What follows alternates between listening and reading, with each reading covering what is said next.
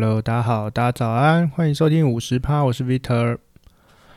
哎，最近昨天呐、昨天收到那个信用卡卡单的时候呢，突然间有一阵错愕，因为我的卡单莫名其妙那个内容啊，突然就是多了，突然间爆出多了好几千。那那个时候就内心想说，奇怪了，我明明上个月也没刷什么卡，怎么会突然间突然间多了这么几千块的金额？然后点明细进去一看，吼，整个傻眼，吼，就是我忘记我前几集有没有跟大家分享，我就是倒霉的呢。那个我的 Google Google 账号密码好像被盗了，于是乎，于是我好像被盗刷了一些费用，吼。那这个盗刷的，呃，不是因为他从我的那什么 Google Google Pay 去刷，因为 Google Pay 基本上远端刷好像是没办法的哈。但但这个问题来就是，因为 Google Pay 就是你把那个卡绑到你的 Google 账号里面嘛，哦，那你原本以为你可能要透过手机或者什么才去刷，但我这忽略了一个很重要的环节，就是其实我被盗的 Google 账号呢，它登进去的是那个。它就是强登我的那个 Google ADS，然后就是 Google 的广告广告系统。好，那也就是说呢，我 Google 的 ADS 呢，那个广告呢，就是啊，因呃，我先这样讲好了，因为我平常呢从来没有在下广告哈，所以所以就是说我们你看嘛，我们五十趴就是少少的少少的观众哈，优质的少量观众收听这样，我从来没有想过说还要花钱去请别人来听。也不是什么厉害的事情，而且也没有在盈利啊，也没有在赚钱哦，所以就是我们就是一个录录录录个同温层可以听就好了，这样对。那那就所以说呢，所以说应该是说我平常根本不会去开这个东西，也没有开过哦。那刚好呢，因为最近工作有关系呢，呃，本来就是公司，反正就很巧啦，就公司有把我的过账号跟公司的。呃，应该说他挂 FB 还是 Google，我有点忘记了哈。好，应该反正他们就把我串在一起，因为他要让我进去看一些资料嘛哈，公司的账号。所以呢，刚好在串的那一天，就是很刚好就是在那一天，他帮我串进去，公司把我串进去串进去之后，那我我的我的 Google 就是后来会不定期的收到一些。信哦，但因为那些信我没有特别的去研究，特别去看，只是说哦，因为公司其他人在 Google 下广告或 FB 下广告，那我可能就哦知道了这样。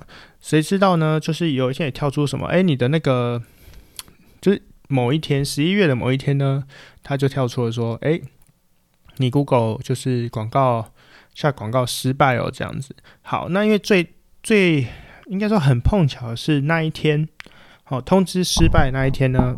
我们呃刚好公司的账号也出一点问题，所以我误以为我误以为那个那个通知其实是公司的账户的问题。好，那时候礼拜五，那我也没注意。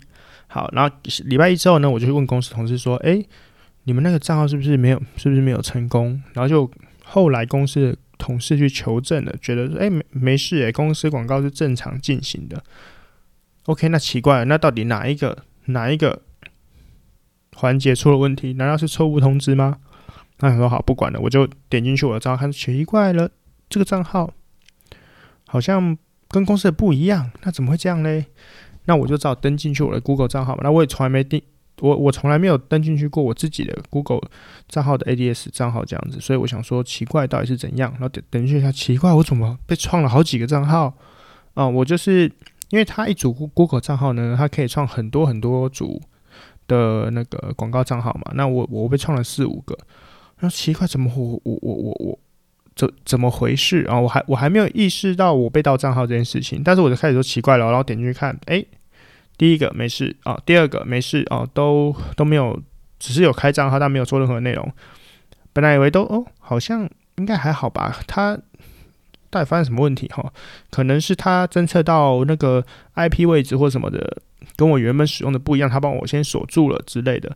谁知道我到第三个的时候就哦看到了，他就是有下一个，你那广告很奇怪，他帮我下一个土豆的广告、马铃薯的广告哦，下一个马铃薯广告，然后点击就是金额超级高，一点击一次一千块还是什么的，反正下的金额就是。嗯突破天际啊！因为正常广告你可能一下点击一次三块、五块、十块就非就很高了，他下来点击一次不知道是一千块多少钱呢、非常奇怪。然后后来他就被显示锁锁住了啊！我想说哦，好险锁住了，就再点到下一个，诶，也基本上我那个那几道全部都锁住了哦，因为他说你异常侦测到你异常的去下广告嘛哦，结果到第四个、第五个，你看我被开那么多个哈，结果第四个的时候就诶，等一下有扣。这有扣款啊，然后就这个是两千多块，然后下一个也是两千多块，好，简单的说加起来在五六千块这样子。他说哇，差赛了，被他算锁住了，可五六千怎么办哦？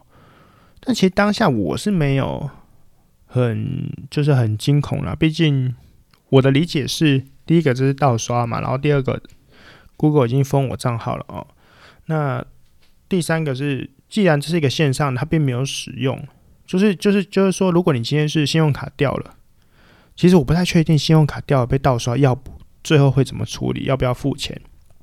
因为我还因为我也还没掉过哦。但你看这个线线上的东西，我没有拿到实体的东西嘛？因为你说你今天实体门市，你去，你说哦，我盗刷你的卡，我去买个 LV 包包，问题是你拿走之后，LV 也受害者啊，就我不知道你是盗刷嘛。那最后是 是掉的卡的人要赔，还是被盗刷的要赔？不可能是被盗刷要赔嘛？你我就被人买东西，我怎么知道？所以你可能就变成你被盗刷掉的，你要负这个责任吧？啊，我只能说个吧，因为我合理的猜想。但今天我这个 Google 虽然说，虽然说我是一个使用了，好像使用了这个，问题是其实我并没有实质上，应该说对方也呃 Google 也没有什么实质上的损失嘛。对不对？毕竟网络这个东西不就是设定完之后你有点就有嘛，所以并没有什么特别的、特别的物质上的损失。所以我的猜想是，这个应该是可以合理的帮我退费吧。如果连这个这个东西都没办法，就我被人家盗了之后，我还没有办法去做退费，那那以后那以后谁还敢用 Google Google 的东西？我我以后什么 Google Pay 我什么全部都全部都不要绑了，因为太危险了。哦，你你你你侵入我账号再刷刷我的卡的时候。却没有第二层的第二层的确认，反正你只要绑了，我其他东西就可以一起一起这样子去去去去使用你的那个那个卡号。那个是我一开始最早最早一开始我在绑这种呃线上就是线上支付这些东西的时候，我有点的小疑虑。但后来因为长时间使用，有一种反正大家都在用了，应该是还好吧？有问题大家爆出来了。不过你看今天倒霉就被我碰到了哈。以前就铁齿觉得反正应该蛮安全的吧，没想到这没想到真的是这么不安全。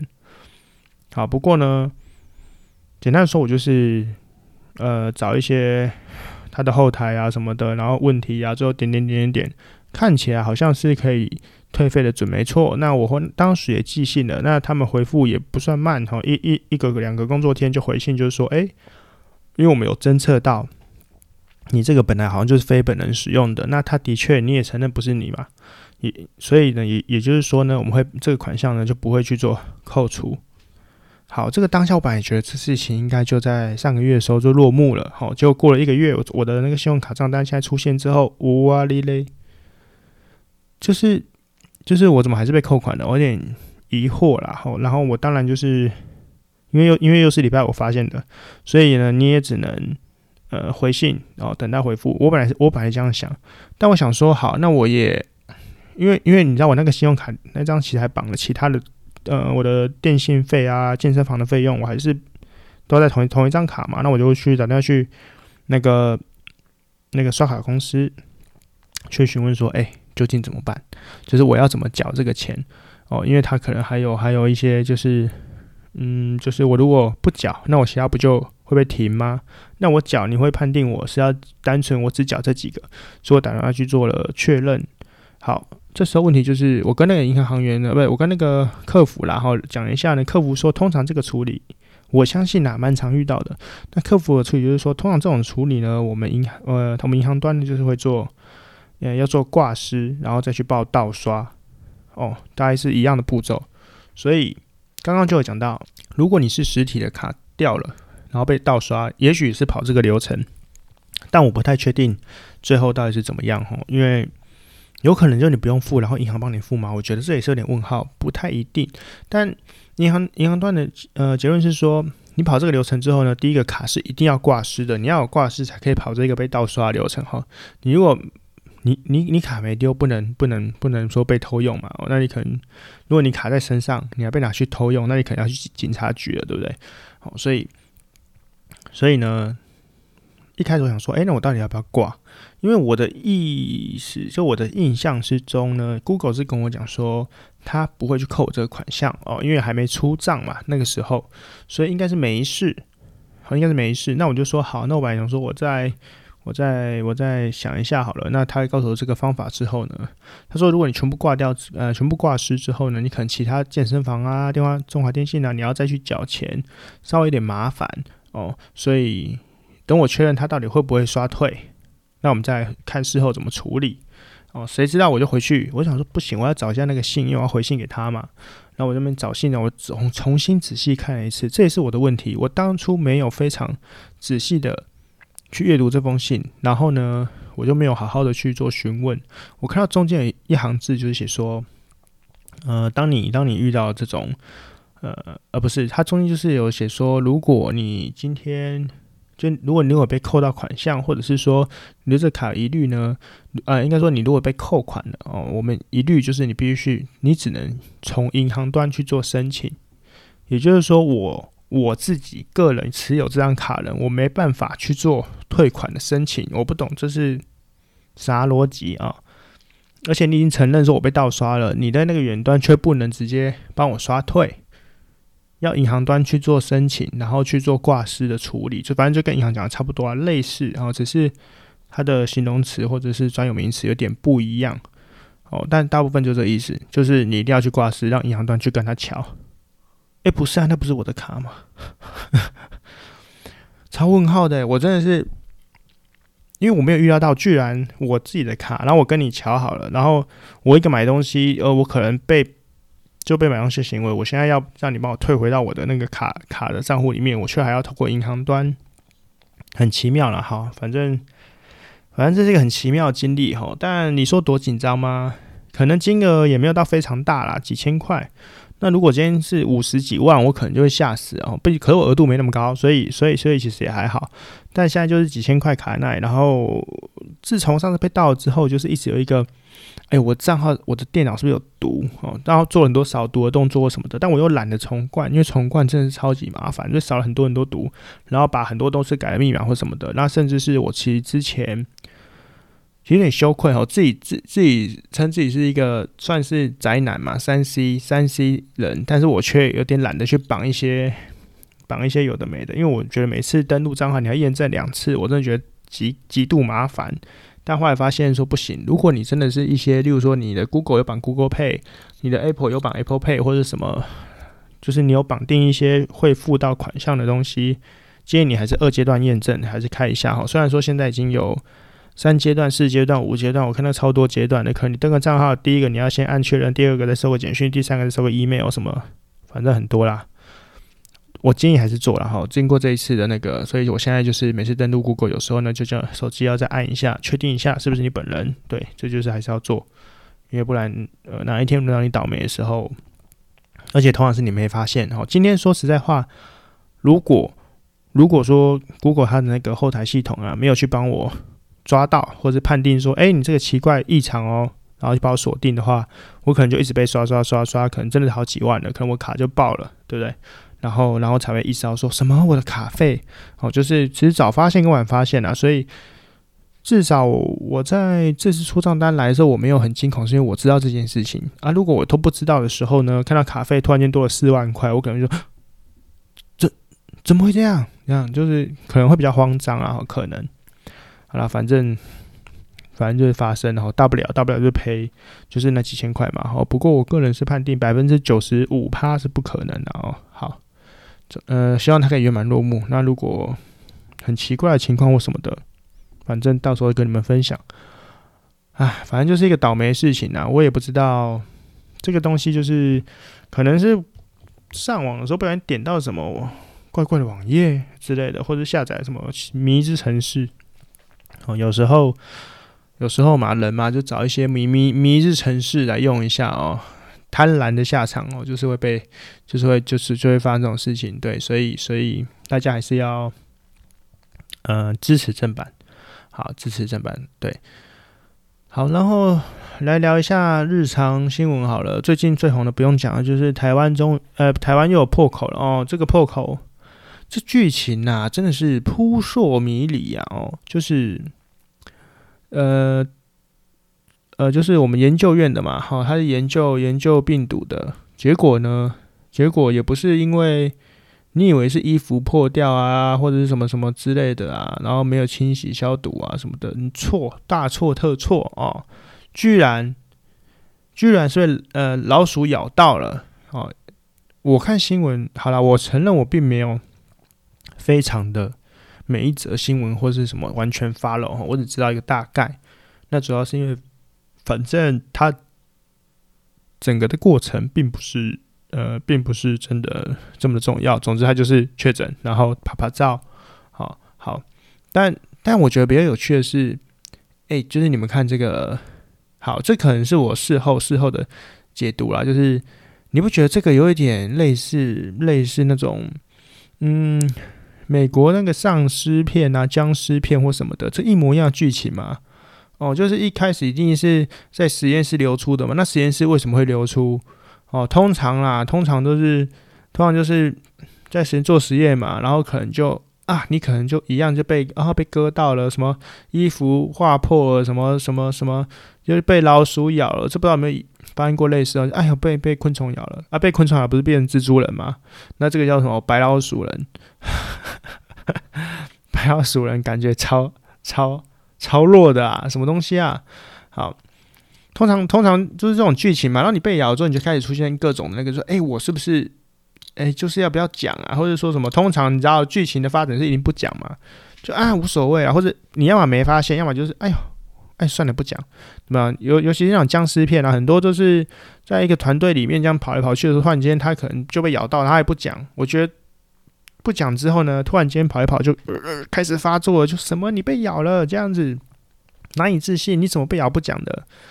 对，就是你不要以为电影拍好就可能是电影的那个剧情，其实不是，是这根本就人之常情哦。当然，我后来有看到一些报道或者一些跳出来的一些一些一些呃八卦嘛还是什么的，他们就有说其实他有通报，或者是说其实他有。哎，被被老鼠咬还没通报啊，不过中间很多什么 SOP 流程啊，然后什么什么什么什么呀霸凌啊什么之类的很多，然后现在又打他说他并不是专业啊，是法律啊，然后明明人家就是双主修，然后却媒体疯狂打他是呃是因为他是那个什么法律专攻，对做实验不是这么的擅长。之类的，然后后来又跳出来说，哦，他其实有人就爆挂说他明明就超级合格，还出还出国比赛过，然后那边说他故意拿这个来打压，因为什么他都是在这个职场里面，反正就是一些老屁股那边靠背，所以等等等等等等，然后这些新闻就是，哎，好像很多风向哦，反正不知道真假，不知道真假，所以就先算了，就不讨论。但但但我比较觉得有趣的就是说。说说实在话哈，人就这样，就是我觉得人就有一个侥幸的心态哈。这个侥幸的心态，就真的是你看国外的片子都这样拍，这全世界都一样嘛，就是会觉得哎、应该没事吧？你知道每次都这种哎、应该没事吧？然后就有事，就出大事了，阿北。对你，你，你，你，对，是，对，就是这个传染途径是飞沫没错，但是他的牙齿咬下去，他嘴里没有唾液吗？然后他咬到你，你你你不会觉得你有可能感染的风险吗？之类的，没有。可是，而且你应该不是应该是在穿着穿着那个那个实验，正常来讲，这正常来讲，这不是应该穿着什么隔离衣什么的？那你被咬到了，那个衣服不是破破破掉，手套破掉或者之类的吗？那不就你有破洞，不就是要要要要要 do something 吗？其实我不知道，因为我反正我不是研究员出身，我也不是三类组的，我只是以合理的想象是这样子，但是却却却却却，反正最后就是就是不知道拍拍照嘛。好，反正很有趣啊，哈，你会觉得说，其实哈那个电影的都不是骗人的，真的就是有这种人呢、就是其实我也不是怪他哈，但你被那个状态之下，他不过你知道后面还有扯很多，就是他就自费说 PCR，然后 PCR 跟他讲说，哎，我们下班了，明天再来。嗯，反正就是这样。那我觉得第二个大家在论论战的点，这件事情大家论战的点，第二点就是有趣的，就是说，有人说，那难道他没有自觉吗？他有一亲，他在这个 P 三实验室里面，哦，他在这个实验室里面并没有，他已经有在做这这么危险的、高风险的啦，高风险的。状态跟工作场域还有环境，然后你在做实验，那你如果有一点些微些微症状，你不需要自我去做自我的意识觉得去做隔离吗？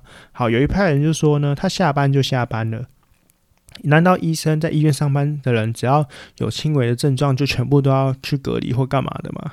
下班不就是正常人吗？OK，那另一派的人觉得说，你就在高风险的环境呢、啊。你在你在这个这么高风险的环境，你说现在在医院，那医院，如果你今天在医院是是去年不今年大概呃五月的时候四月的时候哦啊大家都哦大家就是已经到处都是了，每天几百例这样子跳的，那你医院如果有症状，你是不是势必立刻马上去做隔离一个或者说做 PCR 这样？对啊，你现在是台湾已经加零不知道多久，两个礼拜以上了没？我有点忘了，好，反正已经台湾本土基本上清零的状态。哦，所以你在医院上班，怎么可能？怎么可能会需要去注意那么多呢？你这样不是狗狗屁吗？我相信，那但但是，但是你在做那个实验室，你在那个实验区区域环境里面这么多病毒，确定你还在不断的跟病毒去做接触的这个同时，你如果有轻微症状，SOP 上不需要去做去做去做自我意识的隔离或是什么吗？或者是说需要去去去去检验吗？我其实是充满了一些问号哦，就是。有人就说下班就是正常人了，我同意下班就是正常人，因为我也极力的反对、极力的讨厌呢下班还在处理公事这件事情。因为你知道你在工作呢，如果你当你下班还处理公事，这就代表说呢你的上班时间会过长。但上班时间过长，我并不是说什么啊压榨什么的，我就觉得你当你上班时间过长的时候，你整个人生呐、啊，你的人生一天二十四小时。下班之后，本来八八八嘛，就是帮你分好了哈，睡觉八小时，工作八小时，然后下班休息吃饭，滴滴扣扣八小时，这样子，我觉得是合理三分之一。但如果它侵占到你的休息时间，其实你其他东西被压迫，你的你的整个人的状态会就很不好哦。所以下班就下班了，我非常认同这个这这一点。好，但是下班做正常的活动无所谓嘛，可你还是要有一些基本的。意识跟状态嘛，那就能考虑到说，这个实验室里面的 SOP 到底是不是有问题的？哦，怎么可能？你就不要去讨论那个被老鼠咬要不要通报这件事情。好，如果他不通报，或者他隐瞒了，或者说什么等等等等，那可能是他本身出现的问题嘛。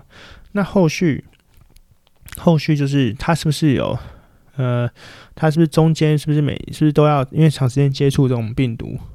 那他是不是需要定期的，或是 PCR，或是干嘛干嘛干嘛？就他们应该要合理的，自己都在实验室里面的，还不能立刻做 PCR。我每天接触了，然后我却不去检验我到底有没有。但是你知道最好最最有趣的是，每天在那边以疫情那时候比较严重一点的时候，每天进出上班一些那个工作环工作场域的，我还听过每天都要被快筛，捅鼻子，诶。天天塞，天天塞，天天都要被捅一次，超级不舒服的。诶，连那个一般的航航号都可以做到这样的，为什么整个人在那种高密度的那种病毒接触的实验室里面，却没有好好的去做处理啊？我我我其实非常的不太能接受从实验室流出来这件事情。我相信从实验室流出来是一件非常几率非常大的事情，因为毕竟全台湾的病毒可能没有，应该说不能说全台湾了，就是各各各地的病毒量最高就是实验室嘛。哦，那你，那你，那可你相对而言，你不需要相对而言的安全的处理嘛？哦，从如果从那个流出来，不是很扯吗？那你在里面工作的人，难道就有类似的症状或什么？你没有配套的 SOP 告诉你说，哦，如果你一出现，立刻就要干嘛干嘛，因为可能很严重哦，因为你不能，因为你在这工作环境更更不能去，更不能去那个嘛，因为毕竟你可能确诊几率太高了。那他就到处拍拍照啊，吃饭啊什么的。好，现在就是。会不会爆开？诶、不知道哦，因为它的 CT 值是目前看过最低的，主要是因为我猜啦，很多本来都无症状的嘛，那无症状的被验到 CT 值都很高了，就嗯，已经已经差不多就没有没有传染力了。但这个新的嘛，哦，总之传起来哦。不过好了，大家都打过第二剂了，对不对？所以我相信，啊，我相信应该应该没有啊。可能那个应该应该这样讲啊，打过的人只是不会缺，不会比较不会重症，叫做比较不会。不是一百趴不会，好、哦，就是原本重症几率可能有十五趴，可能啊，我随便讲的哈，十五趴，那今天比较不会掉到剩下五趴或是三趴之类的，哦，那你不要说，你看呐、啊，那个他确诊了，什么不是都都打两剂莫德纳了，就就不是告诉你不会中，所以你看他可能因为打了莫德纳，所以被咬的时候只是诶些微的症状，那他的确有去验，好，但验的时候，反正我这个可能嗯。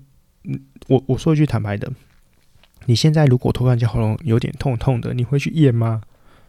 我想，当时就算当时那时候五月份的时候那么严重的时候，你喉咙有一点痒痒的，你还是觉得我这样，我我我应该是先前冷到了小感冒了，然后讲话讲太多了，对不对？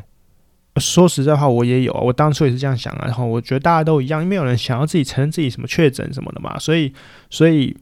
所以我相信，就是就是就是那个当那个当下，一定也是这这个这就反正就这个状态啊哈。反正打两剂莫德纳，然后有点感觉，一定会觉得自己是嗯，我应该还好吧，不会不会那个吧，可能啊太累了，对？喉咙痛啊，有点晕啊什么的之类的啊。好，总之呢，现在就是到底究竟结果会如何呢？有没有拓展出来呢？不过我觉得最好奇的是，我每次看那个啊，那个赖的那个疾管家什么的，哦，跳出来每次都本土加零，但我每次看新闻就是啊，本土破功，本土什么的一例，那什么什么什么哪里哪里有一例，但我每次看隔天的那个赖的跳出来那个就是本土加零，奇怪，那到底哪个是真的啊？新闻告诉我说有人确诊了，然后每回头看本土又加零。是我活在不同的时空，还是说我并没有，还是我已经大家看没有太认真去注意疾管家发布的每天的那个、那个、那个上面的讯息，所以、所以、所以就我可能看错天了。嗯，不太确定，不太确定。反正我觉得现在这个就有点怪怪的。然后，然后吵老半天嘛，哦，就是对啊。不过我还是想讲一下这侥幸的心态。会不会？我我我我想扯回来一件事情哈，因为下礼拜要公投了嘛哦，你到底是几个同意，几个不同意？我说一句实在话，我觉得投这公投超级没意义哇，单压。我就是不是说我不喜欢投哦，就是说我很热衷于投，而且我觉得你其实他就是如果你有投票权的，你就必须必须去投。我本来还是这样认定的，但是哦，但是。我觉得有几个议题，我跟他觉得超吊诡的。首先，我站一个普通普通人的立场哈，我并没有非常的说什么，我还要去，我还要去很细目细目的去去做看，说你公投的那种什么什么什么所有的介绍什么的哈，因为我就当做一个常人嘛，我要上班的常人，我并没有那么多心力跟时间去做那么多阅读，但稍微的大概知道内容嘛，就是还是要看一下大概投什么哦，所以。我想说的是，我非常的觉得有点生气，就是到底合适在投什么？我要觉得生气的点是我并不是觉得合适，就是我不是因为说，例如说，例如说我本人，我可能是支持不不呃废废核的，我不想要台湾可以盖核能，好，我自己可以承认，我觉得无所谓。我不是因为说我是废核，说我觉得你投这个，你到底在投什么？好。我我个人愤怒的点是，这个议题不是投过了吗？这不是上一次已经投过了吗？我觉得无言的点是，你已经重复的事情，就是你决定过的事情，那你为什么还可以再投？那我上次投个屁，你懂吗？哦，就是你，如果你每次就是过个几年一直挖出来投投投，那你合适都要炒几年呢、啊？因为你并没有一个新的新的新的概念，你是问说合适要不要再重启？那起起起。那上次大家都投不能起的人，这次又可以起了。那你我我上次投的意义是什么？我觉得现在公投有一个最大问题，就是它虽然上面有法条是说你好像半年内还是什么，你必须去执行，但是呢，它还有个但书哦。但是，是当你没有办法，就是你可能投完之后，你没有合理的去执行的时候，你可以适度的去延期。那我就是想说，干那到底要投三小？反正反正你知道。我坦白讲嘛，看台湾政府不管是谁执政都要摆烂呐。那我今天就是不服不服我的意的或者什么的，我就继续摆下去啊。或者是说，今天不管是是不是执政，我今天绿的就说耶太棒，不用不用不用盖，然后蓝就说不管，我们继续冲继续冲，然后莫名其妙就下次要再冲一冲一次，合理吗？你就是那么的，我们在浪费钱在投这个，或者浪费时间去投这到底干嘛？我已经决定过一次了，然后我还他妈还要再投第二次，这不是选班长一年选一次呢？对不对？也不是，就是就是你莫名其妙就决定好，他能不能决定好事情，这是一个政策，政策下来就决定了，你下次还得投说不行，我们要重新。我觉得我可以接受，你可以说要不要盖核武，不同的不同的议题嘛。好，你你可以去讨论，而不是继续同样的要不要重启。这不投过事情有需要一直做决，一直一一直去做决定吗？啊，我觉得真的是，或者说你今天是因为有什么超级重大的。重大的进展，例如说核能的技术超级突破，以后没有核废料了，那要不要重启？那诶、没有没有外泄的可能了，那要不要重启？哦，这种的没有嘛？你就是一样的一样的东西，继续再问一次。那到底之前第一次投问是问屁哦？好、哦，你而且是隔的时间也不长啊，就你上次公投上次公投跟这次公投而已。你如果说间隔了二十年三十年，但是二三十年之后，我就说那个除了时间背景的不同之外。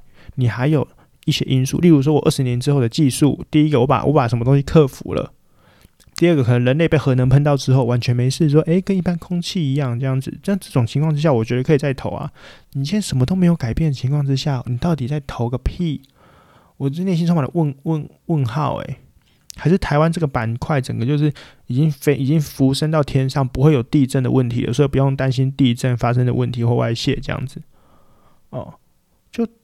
就很奇妙啊，然后呢，然后我还要再讲，就是我在讨论，就是说，好了，我想讲一下为什么我为什么我不支持核能，然后因为我觉得核能就是台湾人的一种侥幸心态，我跟刚刚那个白老鼠咬的状态根本就是一个一个模一个样哈，就是它这个危险性之高哈，基本上你看福岛核能在一外泄，整个地方就整个就炸开了。我跟你讲核能外泄有什么好处跟坏处哈？他今天我记得核武是北部嘛，对不对？好，今天这个地方呢，如果炸开呢，基本上北台湾又爆了。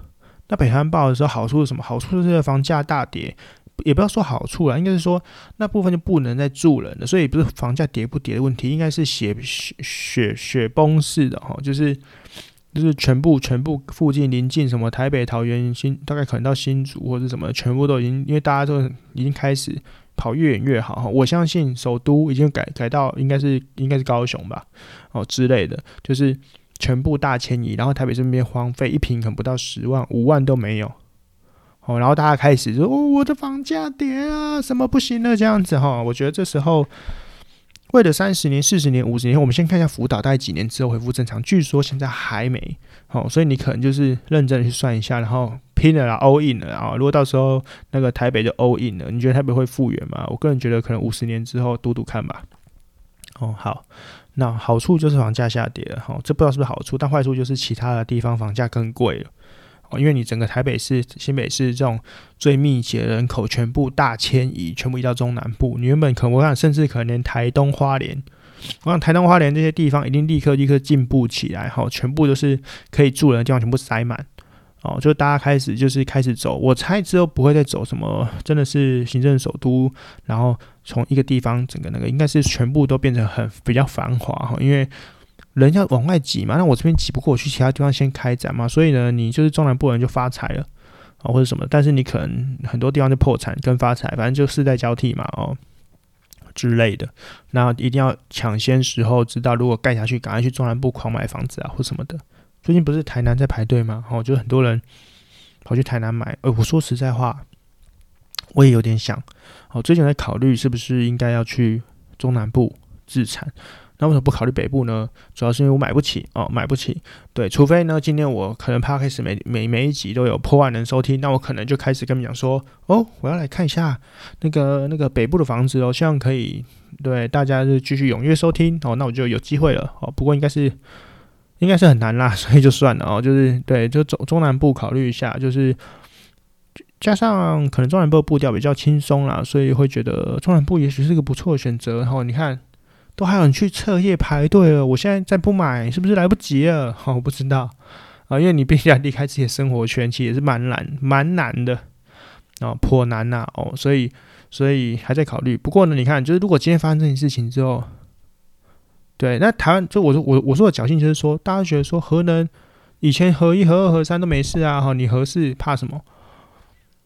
哦，反正就这样嘛，就是你你你看哦，今天我我今天就想说，为什么我可以，说不定我会支持核武重新就以现目前的技术去找国外的或是什么的，然后去重新盖一个。